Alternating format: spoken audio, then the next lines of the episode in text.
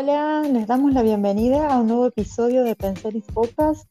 En esta oportunidad charlamos con Soledad Morena, nuestra Head of E-Learning.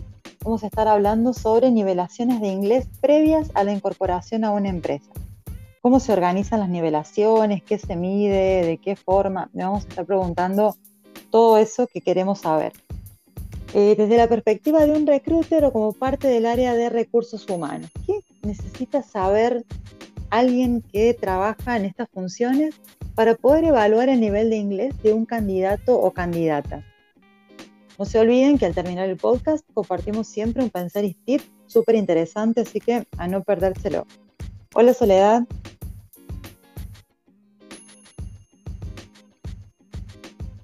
Soledad. Hola. ¡Ay, se cortó!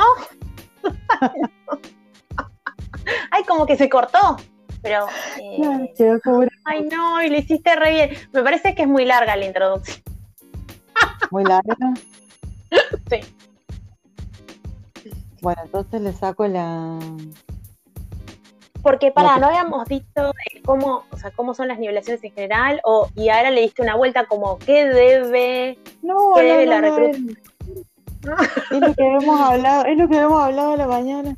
Y lo que ah, como el, vos decís que, mm, o sea, que la primera sea más, ¿cómo es la experiencia de la corporación que pide la nivelación o cómo se debe preparar? E, eso es lo que no... Bueno, no, lo dejamos ahí entonces y paso directamente al, a lo del pensar y tip y listo. Sí, yo también la sentí muy larga. no. Te copaste. Bueno, dale, vamos. No, no, te juro que lo que tengo escrito. Ahí va, vamos, vamos de nuevo. Vale.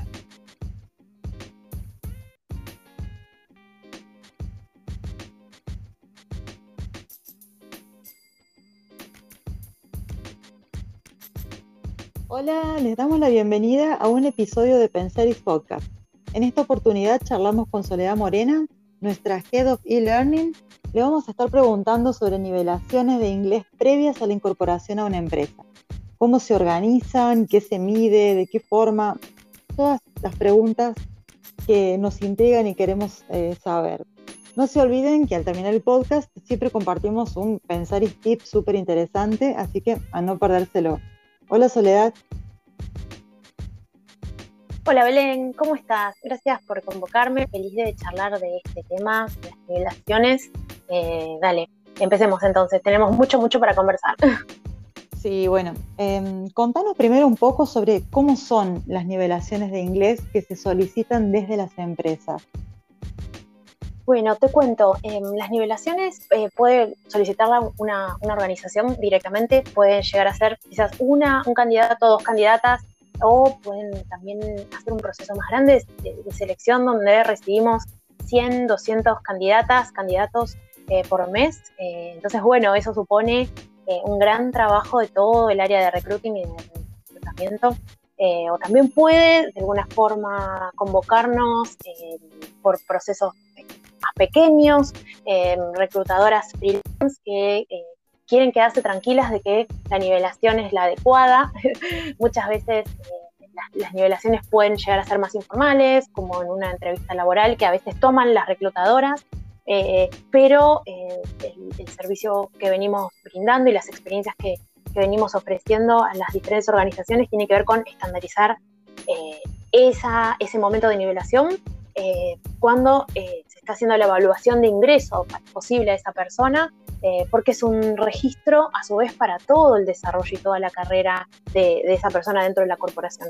nos pasa que es importante no solo saber la nota que obtuvo de su nivel al ingreso de la compañía eh, para un nuevo puesto, sino también para conocer en qué tipo de curso podría enrolarse. Eh, eh, nos pasa cada vez más que como las empresas se desjerarquizan cada vez más, los equipos son sin fronteras, ¿no? Podríamos decir, la agilidad y la innovación son los drivers de estos que van movilizando esta situación, así que bueno, conocer el nivel de inglés, Em, es súper importante.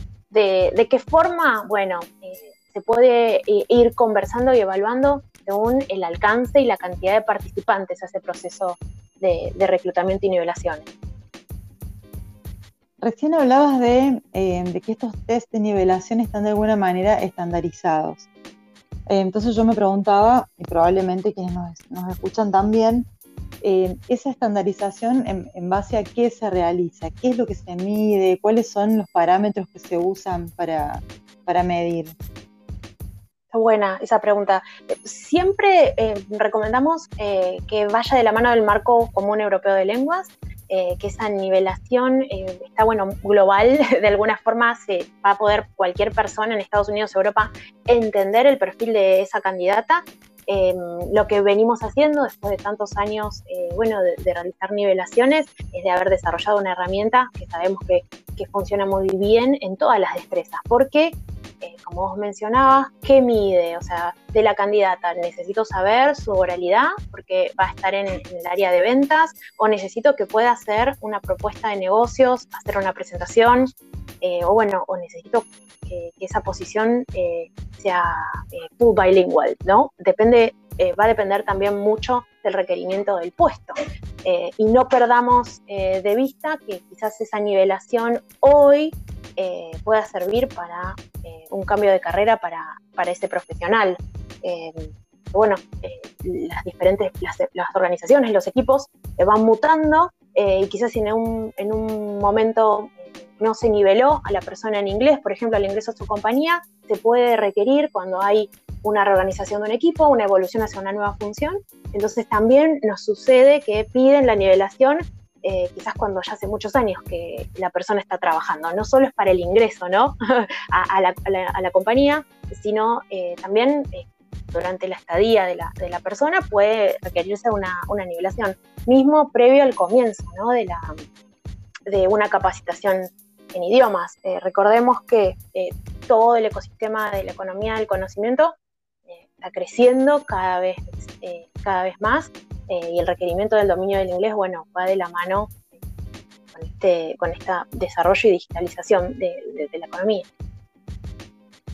Wow, es como que cada, cada tema que vamos tocando, cada pregunta abre un montón de, preguntas más, ¿no?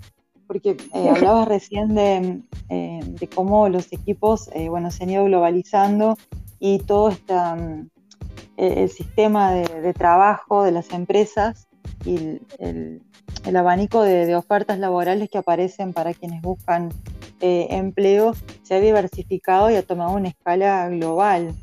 Y bueno, en, ese, en ese marco el, dominio del inglés como que cobra otra, otra dimensión. ¿Cuáles son las perspectivas eh, en el campo laboral eh, en relación a esto? Hay sectores que están como con crecimiento en la demanda de, de talento con dominio del inglés, de otros idiomas? ¿Cuál es, cuál es el panorama, eh, particularmente para América Latina, que es nuestro lugarcito en el mundo, desde donde miramos? de dónde estamos hablando. Y, bueno, el tema del trabajo remoto eh, vino un poco a, eh, a mover todo esto, esto que, se venía dando. de alguna forma, ahora tenemos reclutadoras globales que van a estar buscando talento en cualquier lugar del globo. Esto quiere decir que, eh, nada, puedes estar de una semana a la otra teniendo una entrevista eh, con una reclutadora de Nueva York, eh, donde te vas a conectar vía Zoom con alguna herramienta de videoconferencia y vas a tener que, bueno, mostrarle quizás como, como desarrolladora, como, nada, full stack o back-end, cómo, qué código usarías, cómo lo harías en vivo y en directo. ¿no? O sea, esto ya es un desafío diferente, porque la destreza eh, va a tener que ver con poder describir el proceso o vos cómo resolverías una situación que, eh, bueno, es diferente a esto que estábamos hablando antes, de un examen mucho más estructurado durante 40 minutos, eh, donde tenés un tiempo para escuchar, para responder. la realidad es que la exigencia está cada vez más arriba, ¿no? pero bueno, no hay más que oportunidades. Este, la economía del conocimiento, este ecosistema crece, se espera para 2030 eh, que se creen más de 500.000 puestos. Eh, y bueno, desde Pensari eh, suponemos que este requerimiento va a ser de un nivel de inglés que acompañe mínimo de B1 intermedio o B2 intermedio avanzado, como siempre venimos charlando, Belén, de qué nivel alcanzar. Entonces, bueno, va a estar atravesando. Obviamente, eh, según la posición, el tipo de cliente, va a ser diferente, ¿sí? O sea, no es lo mismo un analista que recién comienza en la compañía que un, data analyst que, va a estar trabajando con Europa o, con Ucrania, ¿sí? Obviamente el requerimiento a nivel de inglés va a variar, obviamente según el seniority y la, la posición. Eh, pero la nivelación parece que nos vuelve a, conectar con cuáles eh, son las destrezas de, esa persona hoy y bueno, todas las oportunidades que se pueden llegar a abrir en un futuro. Eh, charlábamos también antes, ¿no? De esto de qué pasa si la candidata no tiene hoy en el presente un nivel de inglés suficiente para esa posición. Nos sucede que se suelen dar segundas oportunidades en la vida. Recibimos una, de hecho, una situación de un alumno que aplicó eh, trabajando con, eh, con SAP eh, para Australia. su nivel fue de A2 del diagnóstico del recruiter y le dieron tiempo. Le, dijeron, bueno, vos prepárate, te damos unos meses, prepárate y avísame en cuanto te sientas listo para volver a, charlar eh, porque nos interesó tu perfil. Eh, entonces, bueno, también, también abrir la, puerta, ¿no? A que quizás no es la única chance. Eh, y bueno, tratar de prepararse lo más posible, ¿no? Para, para ese momento. Encontrar los escalones, ¿no? Con los cuales ir construyendo esa escalera que lleva cada vez más alto, no solo a quien busca el trabajo, sino bueno, también la posibilidad para las empresas de, de reclutar talento eh, más allá de las fronteras. Entonces, bueno, eh, pensaba con lo, que con lo que comentabas que em, a veces las experiencias de reclutadores, reclutadoras de, las empresas es de em, cuesta encontrar el candidato o la candidata ideal y a veces, bueno, em, ¿cómo hacer para que no se convierta en un obstáculo o para que se quede afuera ese candidato o candidata ideal cuando por fin aparece? Em, existen entonces algunas acciones que desde el rol de reclutador y desde el área de recursos humanos se pueden como poner en práctica para, para acompañar este proceso, ya sea en la selección o después eh, al momento de desarrollar su carrera dentro de la empresa. Sí, eh, sí, eh, tal cual. No desmotivarse y también ser clara, claros ¿no? en la comunicación. Mira, no llegaste por tu nivel de inglés. También eso nos pasa, que, en las reclutadoras, en el equipo de recruiting, hay también muy buena comunicación. Entonces comunican a, las candidatas, no, realmente no alcanzaste por el nivel de inglés, pero ¿sabes qué? Eh, nos interesó tu perfil, eh, volvé a estudiar, repasar ciertos temas, pero claro, en una situación de un nivel próximo, ¿sí? Eh, hay nivelaciones, la persona es inicial y se está pidiendo un dominio avanzado, los meses no alcanzarían, ¿sí? También hay que ser realista y por eso nuevamente a lo que hablamos al inicio, conocer cuál es el marco, el nivelador europeo de lenguas, para también entender que no se puede hacer tampoco magia, ¿sí? Eh, quizás también no es el momento de esa candidata para, asumir ese rol.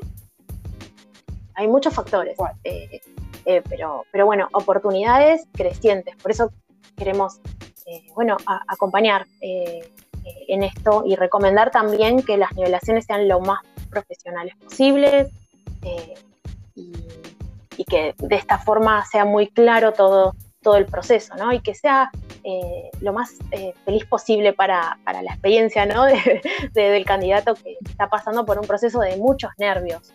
Eh, eso creo que sí, tanto la palabra examen como nivelación supone nerviosismo y evaluaciones. así que bueno, no, no es fácil tampoco pasar por esos procesos. Tal cual. Bueno, antes de despedirnos, me voy a poner en el rol de una reclutadora global he estado evaluando muchísimos currículums, he estado analizando perfiles, hice un montón de entrevistas y por fin apareció ese candidato, esa candidata que es la ideal para el puesto que tengo que cubrir. ¿Qué puedo hacer? Así, este como para eh, el pensar y tip del podcast de hoy. ¿Qué puedo hacer yo reclutadora para ayudar, acompañar a mi candidato ideal, a mi candidata ideal que por fin encontré, para que pueda superar con éxito este test de nivelación. Muy bueno, muy bueno el tercer tip del final. Eh, y, mira, una de las cosas es eh, tratar de acompañar a esta candidata o candidato en las consideraciones eh, prácticas del examen. Es decir, recordarles que hay un tiempo para cada sección, que deben estar con una buena conexión, que tienen que estar en un momento tranquilo, tranquila. Antes eh, podían venir en un horario laboral, venían a la oficina y se nivelaban. Ahora la realidad es que eh, estos candidatos, candidatas están en, sus trabajos y muchas veces las nivelaciones las terminan haciendo durante la noche de madrugada o fines de semana con mucho cansancio. ¿No? Eh, también acompañar en este sentido. Es preferible que lo hagan bien temprano, eh, que tengan una hora de tiempo para hacer la nivelación, sin distracciones, sin interrupciones, porque la realidad es que el cansancio puede eh, jugar en contra de, de, la performance de esta candidata al momento de nivelarse en inglés. entonces, bueno, cuanto más se acompañe el proceso y las características de cada nivelación, nada, sería lo más recomendable. Y cualquier consulta extra, siempre estamos en, pensar y buscando aportar más tips y recursos para, para también ser parte de estos procesos y acompañar para que se encuentren talento y oportunidad. ¿No es cierto, Soledad?